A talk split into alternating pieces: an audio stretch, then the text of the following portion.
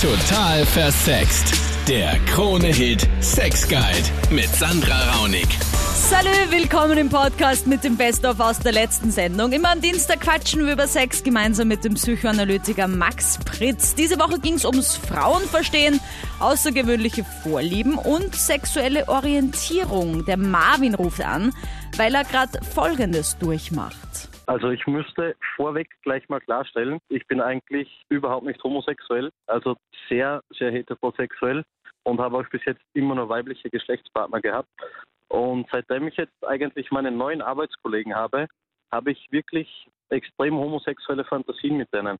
Und ich möchte mich jetzt erkundigen, woher das kommt, weil ich kenne das von mir nicht und es ist wirklich sehr verwirrend. Also jeder Arbeitstag ist eine Herausforderung für mich. Okay, und ähm, wie manifestieren sich diese Fantasien? Also hast du schon in irgendeiner Form eine Erfahrung mit einem Mann gemacht oder wie du sagst, noch eigentlich, gar nicht? Eigentlich überhaupt nicht. Ich hatte also eher auch Angst davor. Mhm. Es war bis jetzt nie so einfach und seitdem ich halt die zwei Jungs kenne, die mit mir arbeiten jetzt, ich weiß nicht, wie ich das, wie ich das angehen soll. Ich würde sehr gerne mit denen schlafen, aber ich habe halt Angst, abgewiesen zu werden. Also das ist deine Angst. Also du ähm, hast einfach wirklich Angst, dass die dann, dass die dann Nein sagen und dass du dann in der Firma ja, einfach. Genau. Und dass ich dann abgestempelt werde. Ist wirklich eine Zwickmühle. Okay, also danke jetzt schon mal fürs Anrufen. Sehr, sehr, sehr spannend. Ist sicher auch nicht einfach gewesen, das mal loszuwerden. Marvin, schau, ähm, das Wichtige in dem Fall ist, wir kommen alle, um dir das ein bisschen zu erklären, wir kommen alle eigentlich bisexuell auf die Welt. Das heißt,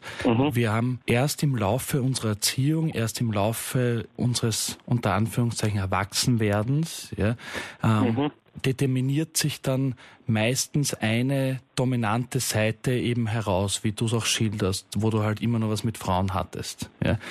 Das, Also laut Ihnen muss ich mir da jetzt eigentlich gar keine Sorgen machen. Also du musst dir Marvin, finde ich, sowieso überhaupt keine Sorgen machen, weil es ist einfach, äh, ich finde ich es wunderschön, dass du das spürst und dass du, dass du, dass du auch mal sagst, okay, ich habe die Fantasien, ja, und ähm, einfach dem auch offen gegenüberstehst. diese Also mit dem offen Gegenüberstehen ist das so eine Sache. Also für, für mich selbst, ich finde es verstörend. Deswegen hole ich mir da jetzt auch auszustehenden Part ein. Das ist auch verständlich. Marvin, wenn du dran zurückdenkst, wie es dir vielleicht auch beim ersten, zweiten Mal ging, wenn du eine Frau angesprochen hast oder beim ersten Kuss, beim ersten Geschlechtsverkehr, da war das auch für viele Männer und für viele Frauen ist das dann sehr neu, ähm, sehr besonders, manchmal auch sehr ängstigend. Und gerade wenn man schon erwachsen ist, unter Anführungszeichen, und dann eine Seite an sich entdeckt, die man so nicht kennt, die einfach noch nie da war, dann ist das was, Ja. was einen noch einmal heftiger durcheinander wirbelt und wirft, als das ist, wenn man mit 11, 12, 13, 14 draufkommt, dass man zum Beispiel beide Geschlechter mag. Das für dich Wichtige dran ist, äh, natürlich kann es passieren, dass du auf Ablehnung triffst, wenn einer dieser Arbeitskollegen oder beide eben nicht homosexuell sind. Das kann natürlich passieren. Also das weiß ich mit Sicherheit, dass die beiden nicht homosexuell sind. naja, das dachtest Das du von dir fest. selber ja auch lang, wenn ich dich Ja, richtig verstanden wieder. habe. Okay. Aber natürlich, das kann dir passieren, ja. Aber das Wichtige dran ist, ist, wenn du das spürst in dir, dann spürst du schon sehr viel mehr, als es viele sich erlauben zu spüren. Und das ist was sehr Wertvolles, weil damit siehst du einen Bereich an dir selber und gehst mit dem auch sehr offen um, weil du eben dich getraut hast anzurufen, der nicht vernachlässigbar ist, den du jetzt nicht unbedingt auf der Realebene sofort ergründen musst. Also du musst ja jetzt nicht morgen dorthin gehen und denen das offenbaren. Aber das Wichtige ist, dass du den nicht wegdrückst, weil dann wird er sich verformen, dann wird es anstrengend, dann wirst du darunter leiden im Laufe der Zeit, sondern setz dich damit auseinander, so wie du es halt kannst, weil jeder kann sich nur so auseinandersetzen, wie es halt geht. Ja? Und ob das dann am Ende dazu führt, dass du mehr homosexuell lebst oder mehr heterosexuell oder wie es auch viele Leute praktizieren, einfach bisexuell lebst und es nicht mehr so sehr darauf ankommt, ob der Partner ein bestimmtes Geschlecht hat, sondern vielmehr, wie der andere Mensch ist und man sich ja sehr wohl in einen Mann genauso verlieben kann und darf, wie man es in eine Frau kann. Und wenn diese Geschlechterdifferenz nicht mehr so wichtig ist, ja, dann kann Ja. man eine dann kann man Liebesbeziehungen so leben, wie es für einen passt, ohne dass man sich schämen muss oder fragen muss, was da jetzt bloß los ist, sondern alles darf man leben und alles darfst vor allem also, auch du leben. Dann die Carmen, die kennt sich bei einer Vorliebe von ihrem Freund nicht aus. Was ist da los? Ich habe halt eine Zahnspange und für normal hat man das halt irgendwie so mit 13, 14. Ich bin mittlerweile 21 und da ist es irgendwie doch ein bisschen peinlich. Also finde halt ich, dass man irgendwie eine Zahnspange hat. Und mein Freund ist da irgendwie ein bisschen anderer Meinung und das finde ich einfach total komisch. Also der findet das irgendwie richtig geil. Der mag immer wieder irgendwie mit den Händen reinfahren, irgendwie äh, war beim Sex irgendwie einbauen, mit der Zunge irgendwie komisch. Und ich finde das einfach irgendwie voll ekelhaft. Also er fährt also, mit den Händen in den Mund? Ja, er will da immer die ganze Zeit reinfahren, draufgreifen, irgendwie geil und das total auf und voll komisch irgendwie. Ich finde es irgendwie voll abstoßend. Okay, und das ist ähm, schon länger so oder hat sich das jetzt erst in, in letzter Zeit irgendwie aufgetan, dass er sich da getraut hat oder wie hat das angefangen? Ja, am Anfang haben wir gedacht, er mag mir einfach immer nur Komplimente machen, dass es für mich nicht so schlimm ist. Mhm. Oder er kann Aber so gut küssen, wenn er dort mit der Zunge ankommt an der Zahnspange. Nein, also das ist einfach immer immer schlimmer geworden und irgendwie dann zum Schluss jetzt ganz komisch, dass er meint, ja, und er will das ausprobieren und immer dreht sich alles um die Zahnspange und er geht einfach gar nicht auf meine Bedürfnisse ein und das ist irgendwie so strange. Okay, Carmen, also das, was du beschreibst, ja, das, ich weiß nicht, ob man es jetzt schon bei ihm in den, in den Fetischbereich einordnen kann, aber das heißt Brace Fetisch. Das ist das, okay. ähm, wo es um eben Zahnspangen, Metall, um einfach solche Gerüste geht. Ja? Und ähm, ich meine, grundsätzlich ist es ja eigentlich ganz gut für dich, weil du bist dir unsicher mit der Zahnspange und er steht da aber voll drauf. Ja? Aber ich kann verstehen, dass dich das irgendwie ein bisschen ja, verstört, dass du, dass er da auf einmal so drauf abfährt. Ja? Ja, extrem. Okay. Ja, Max, ähm, Zahnspangenfetisch, also dieses Interesse an, an Metall im Mund. Also ich meine, das gibt's ja dann noch krasser. Ähm, also ich habe ähm, einen, einen Zahnarzt, der hat mir mal erzählt, dass jemand gekommen ist, der wollte sich so ein richtiges Gerüst einsetzen lassen. Weißt du, also diese ganz alten Zahnspangen, die so über die Ohren gehen und ähm, also richtig raus aus dem Mund. Ja? Also das gibt's auch, gibt's noch in ein paar Stufen ähm, krasser, würde ich sagen, auch noch. Also diese Neigung beziehungsweise beziehungsweise dieser Fetisch ist primär ja darauf gepolt, dass es darum geht, einen Fremdkörper, in dem Fall einen Fremdkörper im Mund, ähm, auf den eine gewisse Erotik lenken zu können und eine bestimmte Fixierung lenken zu können, wie wir auch schon mal gesprochen haben über Objektophilie, ähm, über Lederfetisch, über Fußfetische, der kein wirklicher Fetisch ist, trotz alledem, wo es darum geht, dass die Sexualität nicht nur auf das Gegenüber, auf den Menschen gepolt ist, sondern eben dann noch eine nächste weitere Komponente dazukommt. Jetzt erzählst du, dass du dir prinzipiell unsicher bist mit der Zahnspange, dass es, dass es ein dein Defekt, den du bei dir wahrnimmst, der aber für ganz viele Menschen kein Defekt sein muss. Und es gibt Zahnspangen sind ja was völlig Alltägliches. Auf der anderen Seite, so wie dein Freund da anscheinend mit dir umgeht und es dir irgendwie auch unangenehm zu sein scheint, geht es da ja wirklich darum, dass er eigentlich einerseits was Infantiles wahrnimmt oder sich was Infantiles wünscht, also was sehr Junges, was sehr Kindliches, weil, wie du richtig sagst, oft gibt's diese Zahnspangengeschichten in der Pubertät und nicht so spät. Und gleichzeitig ist für ihn die Fixierung auf dieses Metall, weil gerade Metall im Verhältnis zu Holz oder anderen ähm, Materialien ist eigentlich was sehr Kaltes, was sehr Hartes. Und somit aber oft auch was, was die Männlichkeit irgendwie unterstützt fast in dem Moment, weil man sich sozusagen mit einem kalten, harten Stahl auseinandersetzt, der auch keine Gefühle hat.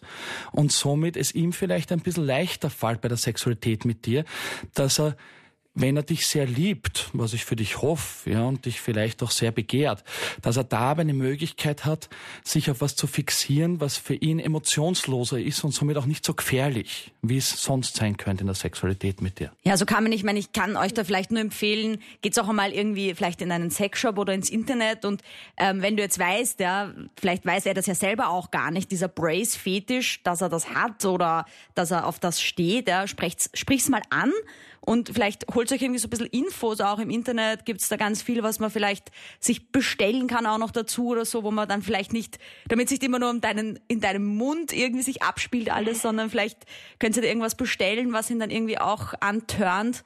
Also ich finde es mal grundsätzlich voll gut, dass du da so offen bist auch und sagst, hey, ähm, ich liebe meinen Freund und will einfach. Aber vor allem müsst ihr darüber sprechen, wenn du zu kurz kommst. Und das ist ein Problem. Ja. Und das müsst ihr miteinander auf einer Ebene klären, wo du sehr klar auch das ansprechen kannst. Worum geht's da eigentlich? Was turnt dich da so an? Und es ist okay, dass es ihn anturnt hoffentlich. Nur sollte er dann auf der gleichen Ebene auch sich überlegen, was tönt denn dich eigentlich an, weil das mhm. wird dann ganz oft vergessen, wenn eine Fixierung so stark ist. Und dann noch der Thomas, der schreibt auf der total versext Facebook-Page, dass er die Frauen einfach nicht versteht. Es gibt eine, die ist an einem Tag total nett zu ihm und am nächsten Tag tut sie so, als würden sie sich gar nicht kennen. Max. Was könnte dahinter stecken? Was er da beschreibt, ist ein Phänomen, das es beiderseitig in beiden Geschlechtern immer wieder gibt. Und dem auf den Grund zu gehen, ja, ist gar nicht so einfach, vor allem bei, der, bei dem wenigen, was er da uns leider Gottes erzählt hat. Denn auf der einen Seite ist es so, natürlich gibt es dieses klassische Heiß-Kalt-Spiel. Ich schaue mal, ob der andere mich begehrenswert findet und am nächsten Tag zeige ich ihm die kalte Schulter. Und das geht so eine Zeit lang dahin und ich schaue mal, ob er überhaupt um mich kämpfen möchte und ob er mich überhaupt so sehr möchte, auch wenn ich distanziert mit ihm umgehe, auch wenn ich nicht liebevoll zu ihm bin, auch wenn ich nicht zugewandt bin, ob er auch die unangenehme, ähm, wütende oder distanzierte Seite von mir mag. Und die andere Seite ist natürlich auch, dass es oft gar nicht so einfach ist, in sich selber zu spüren, mag ich oder finde ich diesen anderen Menschen wirklich anziehend. Und auch da passiert es dann ganz oft, dass man immer wieder hin und her gerissen ist zwischen, ach, das ist ein spannender Mensch, ich rede gern mit dem, ich finde ihn anziehend, ich möchte Zeit mit ihm verbringen. Und am Abend denkt man sich dann, na ja, ist das wirklich so oder bilde ich mir das ein? Und am nächsten Tag fährt man sofort eine andere Schiene. Die dritte Variante, und das ist eine, die auch immer wieder gerade in der letzten, in den letzten 10, 20, 25 Jahren aufkommt in unserer Gesellschaft, ist dieses innere Gefühl, dass man eigentlich, weil viele Menschen entweder im Job oder im Privatleben immer mehr Frustration erleben und somit auch immer mehr Frustration aushalten können müssen, dass sie sich so ein bisschen ähm, Befriedigung darüber holen, wie sehr werde ich begehrt wo es dann gar nicht darum geht, eine Partnerschaft einzugehen, eine Freundschaft einzugehen und wirklich Nähe zu erleben, sondern eher so dieses Genießen des Angeflirtetwerdens, dieses Genießen, dass man eigentlich für jemanden anderen etwas sehr Besonderes ist und gleichzeitig dieses Gefühl zu haben, ach, der kann mich nicht haben, beziehungsweise ich möchte mit dem anderen vielleicht gar nichts haben, aber ich genieße das sehr und in dem Moment, wenn es mich nicht so sehr interessiert, dann bin ich halt auch weg. In diesem Fall wird er nur für sich beantworten können im Laufe der Zeit, worum es da eigentlich geht.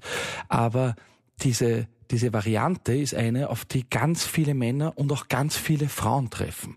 Und was, was ganz schwierig für viele auszuhalten ist, vor allem wenn man sich sehr verliebt in jemanden. Ja, ich meine, manchmal ist es auch so, dass man selber gar nicht merkt, dass man irgendwie flirtet, weil man einfach irgendwie so ein bisschen ein touchy Mensch ist, der gerne beim Reden jemanden angreift und irgendwie jemand viel anlacht, dann hat man vielleicht oft als Mann auch das Gefühl, ah, die flirtet mit mir und in Wirklichkeit meint sie das gar nicht so und es ist alles ähm, eher freundschaftlich. Also wahrscheinlich beim Thomas wahrscheinlich einfach mal an, ansprechen, ob sie das auch irgendwie spürt, so diese, diesen Funken, der da irgendwie beim Thomas anscheinend ankommt oder auch noch ein bisschen warten. Naja, ansprechen schadet vor allem langfristig fast nie. Kurzfristig kann es natürlich sehr nüchtern sein und verletzen, wenn der andere sagt, du, das ist von mir nur Freundschaft. Falsch mitbekommen. Genau, interessiert mich eigentlich nicht.